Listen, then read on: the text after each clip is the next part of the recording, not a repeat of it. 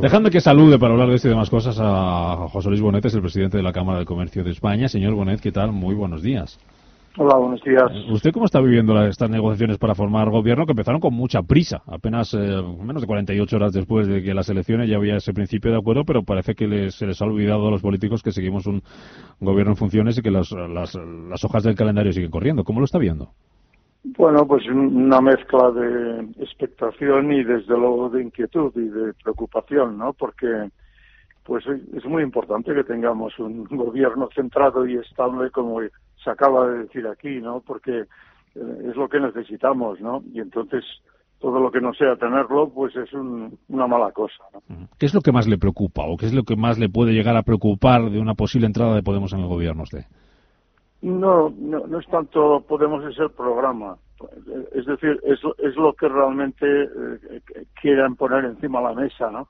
Es decir, si, si realmente mm, traspasan algún tipo de línea roja de las que no deben ser traspasadas, pues esto sería muy mala cosa.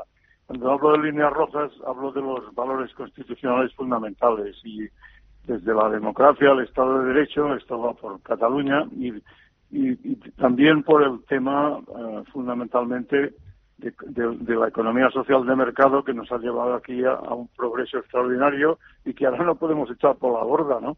Y menos en un momento en que la, desaceleración ya está aquí y que en consecuencia eh, los empresarios empiezan a tener una seria preocupación en, su terreno, en el, terreno eh, económico. Y cuando digo los empresarios, pues digo los trabajadores, porque al final aquí se habían avanzado mucho en, la recuperación del, empleo.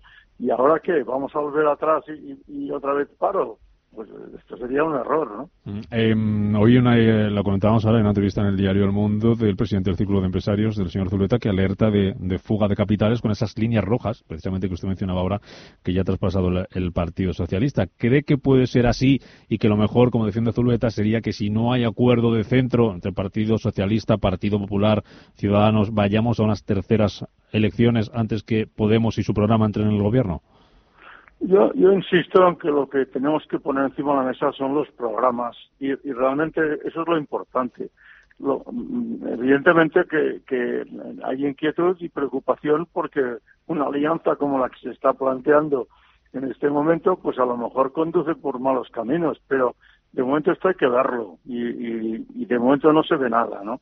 En, ese sentido, en cuanto a la fuga de capitales, a mí personalmente no, no me consta pero, pero oiga, eh, eh, es, es ya mucha fuga de capitales que 5.000 empresas hayan ido ¿eh? de Cataluña. O sea que, que, en ese sentido, yo no sé, en, en cuanto a fuga de capitales en, el, terreno del conjunto de España, pues yo de momento no lo creo.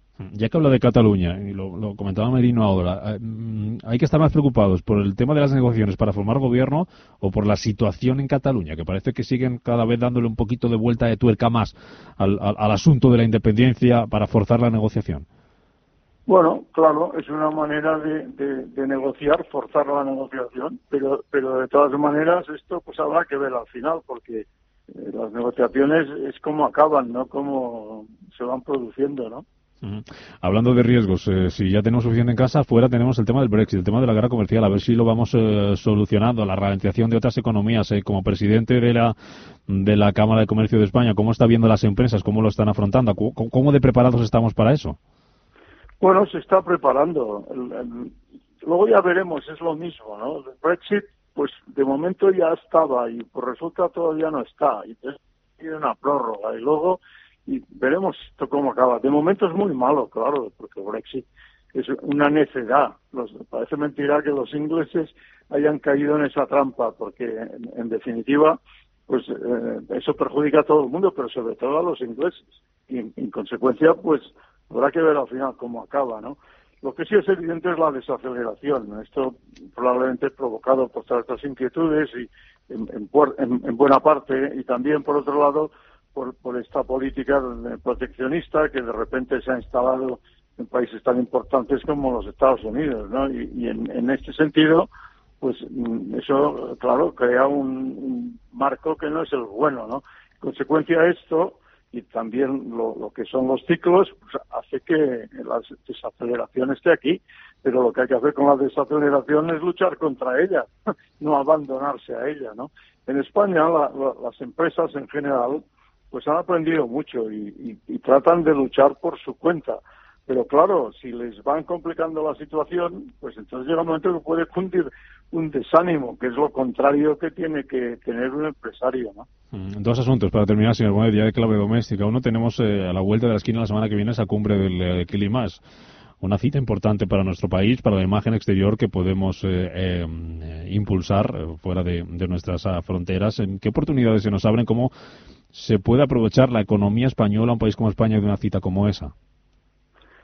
Bueno, yo creo que es muy importante que el mundo vea que en España la vida es normal, progresiva, como en cualquier país avanzado, y que capaz de organizar un evento de esta categoría y que además es un evento de un interés mundial, ¿no?